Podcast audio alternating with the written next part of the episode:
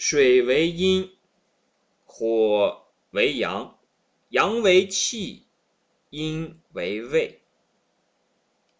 胃归形，形归气，气归精，精归化。精实气，形实胃，化生精，气生形。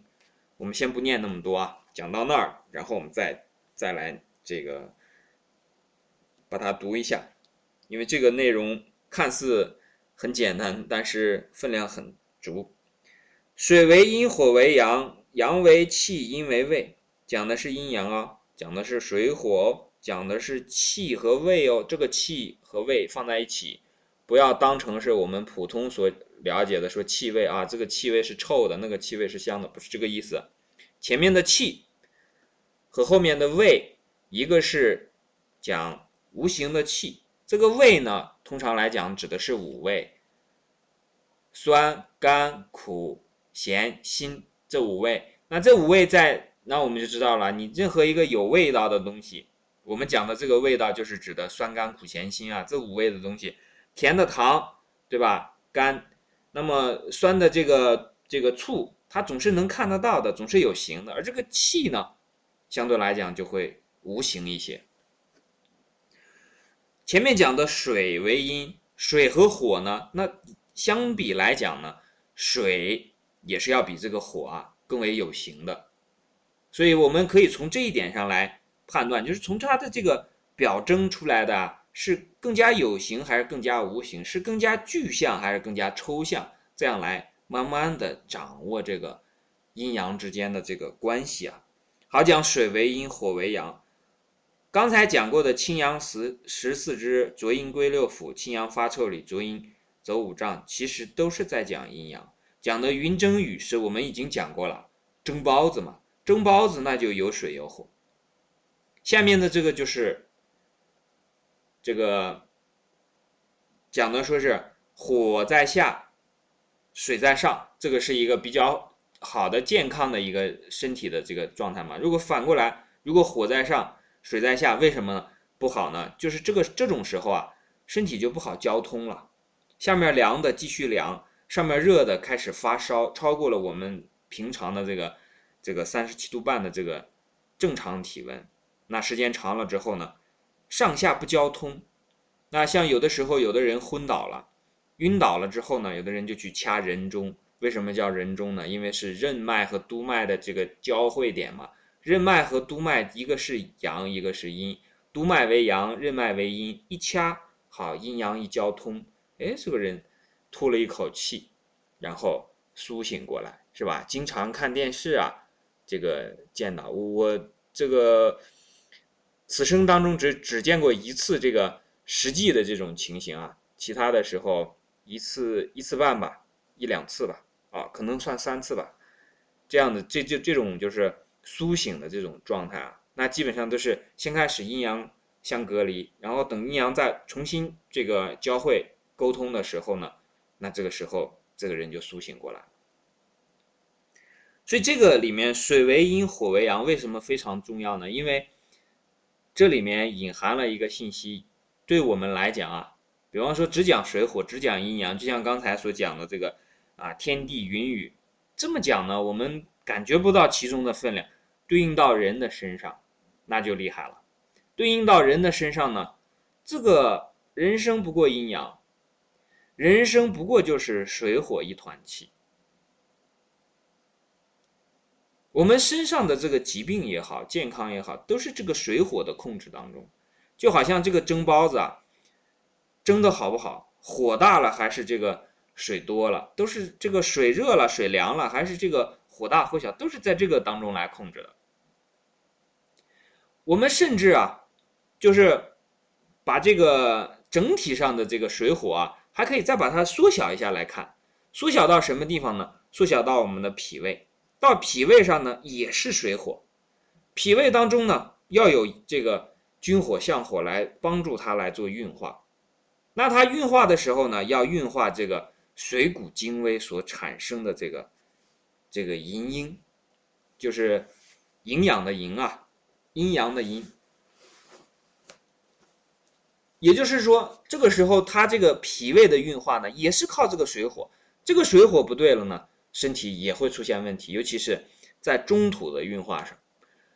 所以我们讲从整体来看，这个人的健康状况呢，那他一般来讲就是有一个自己的一个格啊，有自己的一个所属的这么一种状态。这个格是什么意思呢？就好像说，不同的店里面啊，虽然大家都在蒸包子。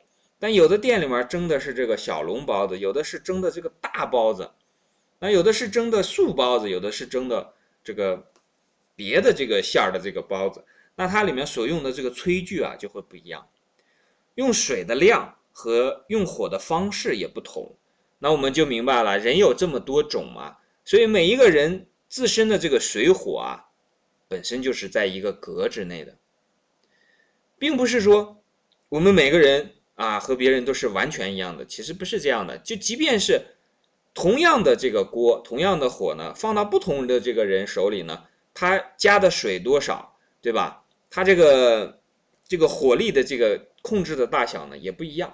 所以这样的话呢，就导致我们每一个人的这个状况都不一样。但是呢，万变不离其宗，就是什么？这个水火啊，一定要平衡。火太大，就变成什么？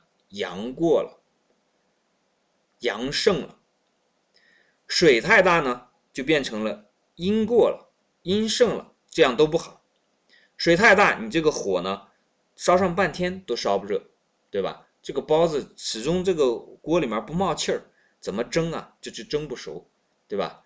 像很多时候，有的人这个吃这种特别营养的东西啊，先开始呢，他吃的时候呢。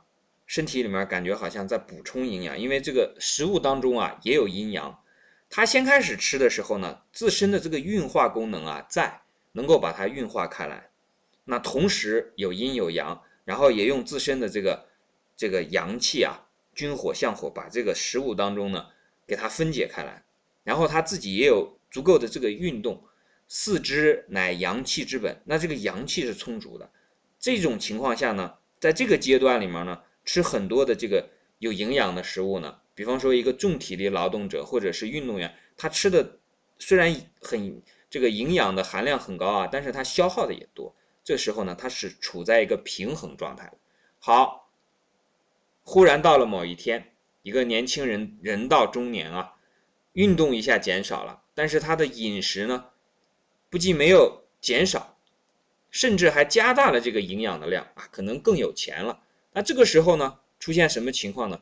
吃进来的东西呢，自身的这个运动也减少了，可能身体上这个也没那么多力气了啊，工作上也更忙了。那这个时候补充的阳就不足了，这样的话呢，慢慢慢慢的导致什么呢？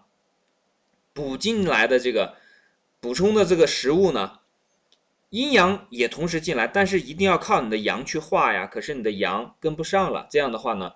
先开始的时候，我们看他，比方说，这个年轻的时候或者活动还比较多的时候呢，哎，吃了很多的食物，很精神。但后来呢，吃的越多，反而这个阴呢，就积攒的越来越多了。而且这个阴是往什么地方积攒呢？往各个地方积攒。而且你不知道哪个地方是这个积攒的最多的那一个地方。这样的话呢，当阴积攒到一定程度的时候呢，这个阳就完全跟不上了，就好像什么呢？不停的往这个锅里面加水，甚至有的时候还往进加油。那蒸包子嘛，你怎么能加那么多的这个？偶尔点几滴油进去，这可能没什么事儿。你要如果把这个其他的乱七八糟这个东西放到这个锅里，那这个火肯定烧不起来呀。你的水太多了之后，这个火拼命烧也烧不起来，最后就导致什么？这锅包子始终没法蒸熟。这个时候在人的这个。身体上体现出来的就是什么呢？就变成了要么是大胖子，要么就是什么直接身体的这个阴盛了之后啊，身体就变得寒凉了。那实际上它是这样的一个这么一个过程。所以呢，这个水为阴，火为阳，如果我们能够把它理解透彻的话，明白这个阴阳，明白这个水火的关系啊，因为你理解阴阳可能还比较困难。但是水火呀，要比阴阳稍微好理解那么一点你理解了这个东西啊，对我们的这个日常的生活这个健康的指导意义啊是很强的。当然了，你这个明白道理，你还得能做得到嘛。如果你懂得道理，但是你管不住自己的那个嘴，这还是不行的，是不是？管不住自己的一些不良的嗜好习惯的话，那还是不行的。所以这个水为阴，火为阳啊，在水为阴这一块呢，它讲的是水啊，但其实并不仅仅是我们通常所说的这个水。我们就明白这个这个水为阴，火为阳，其实也就和寒热联系在一起了。那再换一个角度来讲，我们刚才讲了阴的这个，那如果是火为阳这个呢？你总是去加入一些在自己的身体里面，总是去加入一些这个燥的东西呢，会把这个阴耗光。就好像说什么，你总是来大火，这个光烧木头你还觉得不够意思，有时候你还给它来两瓶油浇一下，这个火光冲天啊！如此下去呢，就会把这个锅里的水。耗干了，一旦耗干，那麻烦就来了。因为你这个水啊，它不是一下两下能够补得进来的嘛。后面讲的说未归行，就是说，因为你的这个阴呢，如果损了的话，其实呢，实际上来讲呢，阴阳当中呢，这个阴虽然说是补的时间啊需要长一些，但是实际上阴还是比较好补的。最麻烦的是这个。阳不好补，因为为什么阳不好补呢？因为一个一旦说是这个阳虚的时候，往往是什么呢？就是你这个阴已经攒了太多了。因为我们一般来讲，现在的社会啊，胃归行嘛，你吃饭的东西总是不会太缺的。可是你的这个运动啊，那一般来讲都是比较缺的。现在的这种生活的环境设计啊。这个居所的设计啊，我们的运动是越来越少的。你找一个运动的场所也不容易，有的地方甚至是花钱你也可能租不到这个运动的场地。然后，那对于很多这种尤其是在办公室工作的人啊，意识不到这一点，慢慢慢慢就把这个身体就伤掉了。等伤掉之后呢，因为你每天可能去去这儿吃饭啊，去那儿吃饭，这个吃的机会很多，未归行的这个机会很多，但是你这个去。养自己的这个阳，你的阴很盛大，你去养自己的阳气的机会呢比较少。而且呢，如果再加上这个我们平时工作的时候啊比较郁闷，这种阴质的这个心情啊比较多的时候呢，这个阳气正气更难养得起来。所以呢，一定是在这种保养阳气的方面呢要多注意。保养正气的方面呢，要多下功夫。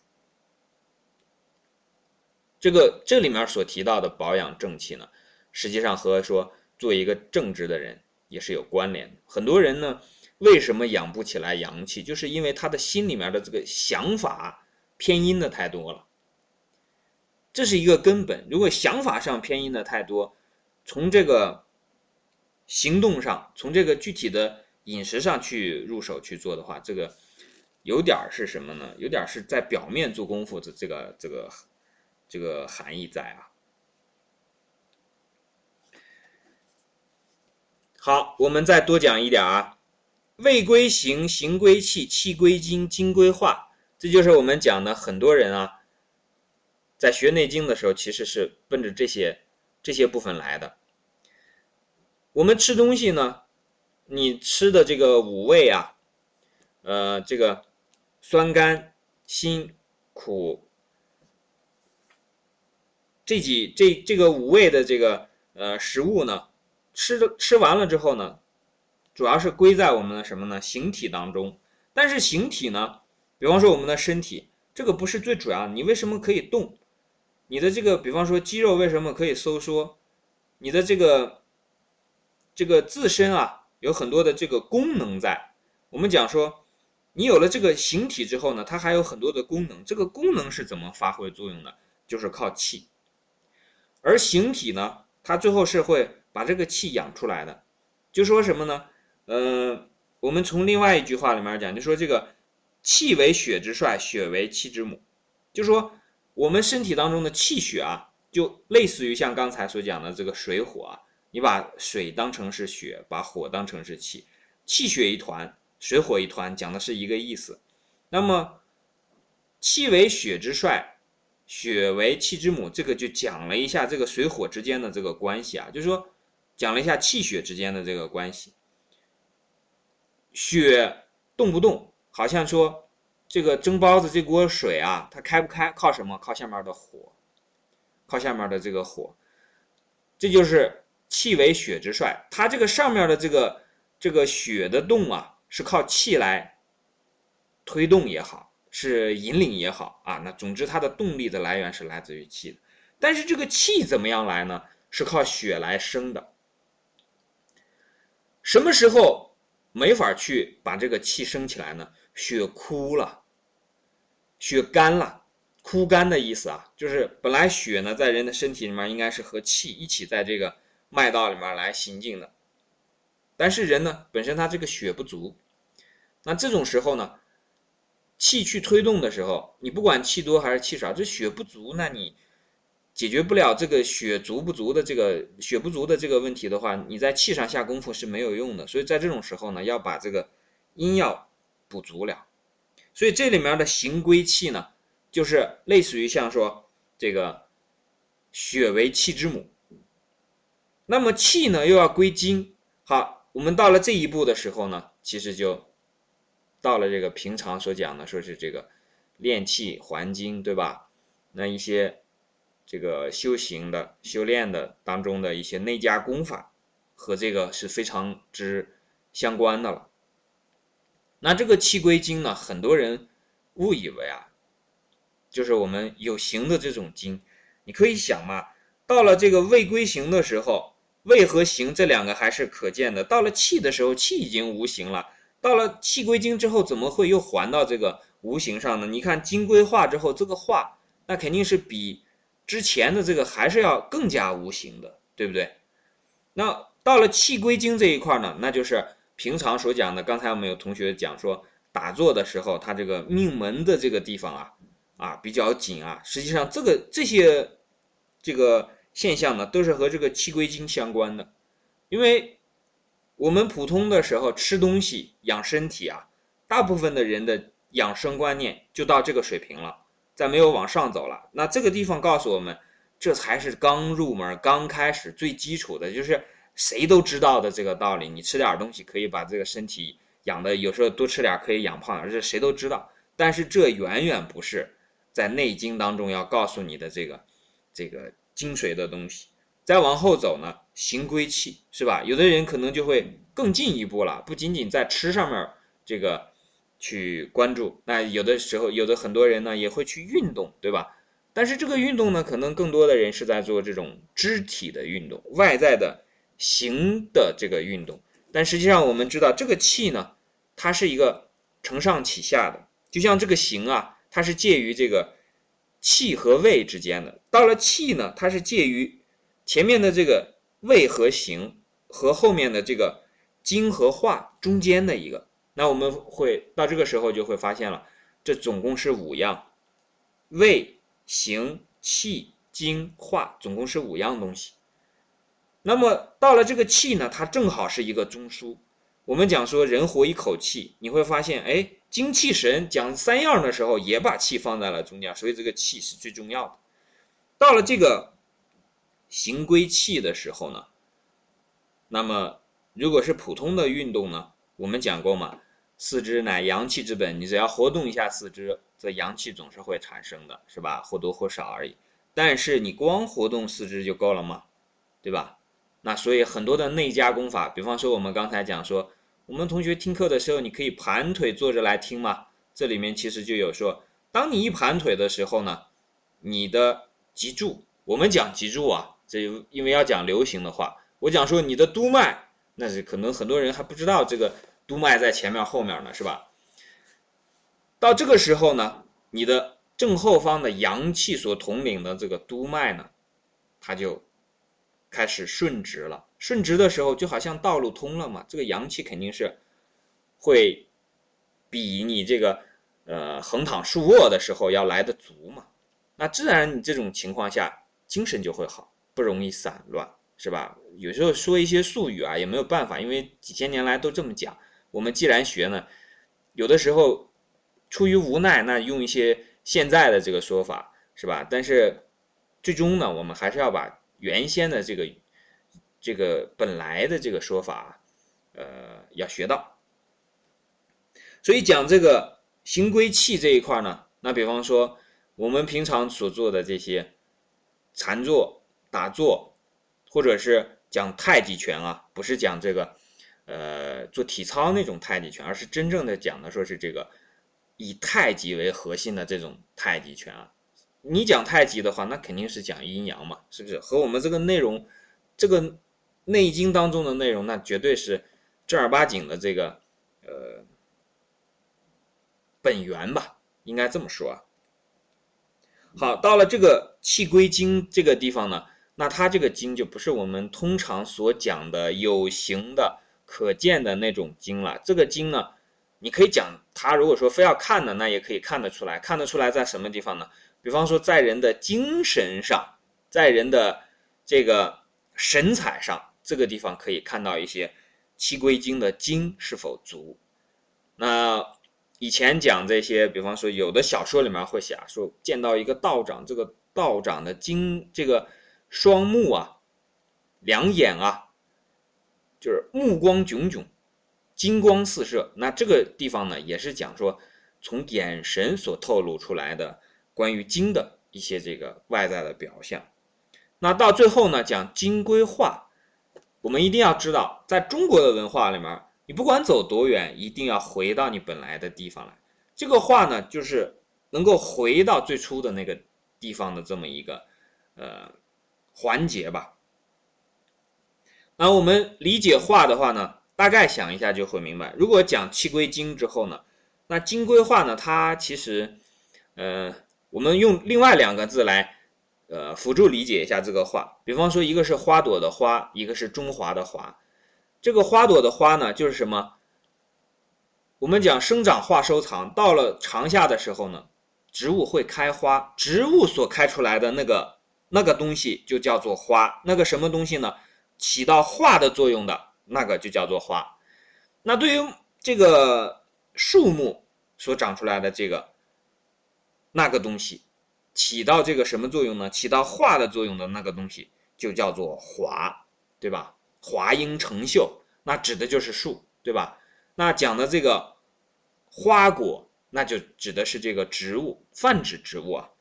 所以在这个画上面，他他讲到的。最重要的是一个转化，那这个转化我们就知道了，它肯定是更加的一个宽泛的一个概念。在这个地方所讲的这个话呢，就涉及到了，比方说代与代之间的断代传承，是吧？上一代和下一代，那由此及彼的一种这个广泛的联系。那对我们普通人来讲呢，最重要的就是这个位归形，形归气。气归经，最重要的就是这个以气为核心的，以有从有形到无形的这个中间的这个这个道理要明白。好，后面我们再稍微多讲一点啊，经实气，行实味。因为气呢，像这个我们看到说味归形，那就说形体靠什么？靠吃掉食物嘛，对吧？这个五味你把它吃掉之后，五味就消失了，对不对？你。消失了之后，转化成了形的一部分。那形呢？它在一定的时候，血生气的时候呢，形在归气的这个时候呢，那么它也会消失掉一部分，变成什么了？化成了气嘛。所以，然后气归经的时候呢，炼气环境，那气肯定就少一些，变成什么呢？变成了精。所以翻过来讲，就是精使气，形实味。如果你的精特别的这个这个满的时候啊。它其实是会耗掉一些气的。那以前的人呢，有讲说，有的这个年轻人啊，他虽然也在做这种修炼修行，但是呢，他管不住自己的眼睛，看东西啊，总是狠劲儿的、用力的去盯着看。实际上那个时候，因为你眼睛里面的这个精神在消耗嘛，你消耗了这个精神之后呢，很自然的，它就会消耗你的气。消耗了你的气之后呢，自然就会消耗你的形。消耗你的形之后呢，那有的人肯定就要多去补一些胃，对吧？多去补一些五味的这个食当中的这个东西。那翻过来讲呢，化生精，气生形，这就是把刚才讲的说，哎，从味到形到气到精到化这么一个过程呢，它还有一个逆过程，化还可以生精，那气还可以生形，把它翻过来。那我们之前讲过说，像精气神这三者呢，打过一个比方，就像说什么呢？水蒸气、水和冰这三者，如果你去把它这个从水蒸气凝结成水，然后再结成冰呢，那同样也可以再翻过来，把这个冰在。这个融化成水，然后在这个水再蒸发成水蒸气，这个过程是可逆的。但是我们这里面举的这个例子是举一个有形的例子，为什么呢？因为我们的理解力啊，只够去理解这些有形的东西。但是我们用了这个比喻，并不代表说，那我们这里面所讲的精气化就一定是有形的，因为你很很明显的可以看到嘛，这个气你和这个化你怎么去？去把它有形化嘛，这是很难的，是吧？这个要注意，注意我们在这个呃学习过程里面所讲到的这个用到的这些比方啊，是作为参考的。那讲胃伤行，气伤津。如果你吃的太过的话，这五味在出现了这个过的情况下呢，身体就会损伤。这个很很这个在日常生活当中非常多这样的例子啊，就是说当你把它这个在补充这个胃的时候呢，过度了，过犹不及嘛。过度的时候，那自然这个形体就会出现损伤。出现损伤的根本原因是什么呢？就是因为不平衡。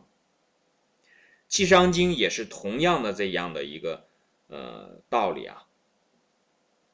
当你的这个气，也就是说我们平常所呃气血当中呢，这个气它是属于太过的状态下呢，就属于什么阳太过了。阳太过的时候，自然就要耗精，因为你非常的躁动嘛。除非你有什么本事呢？啊，你有能静下来的本事。虽然这个气非常多呢，你能够练气还精。那这个练气还精主要靠的是什么？靠的是静嘛，对不对？为什么靠静呢？比方说把水蒸气变成这个水，那是肯定是靠冷了，对不对？靠冷静嘛。你不能说水蒸气，你还给它加热，然后你想让它变成水，那是永远都不可能的事情，是吧？那这个水怎么样让它变成冰呢？那也是靠这个冷静嘛，对吧？所以为什么要静坐，就是这个道理。好，这段我们就讲到这里。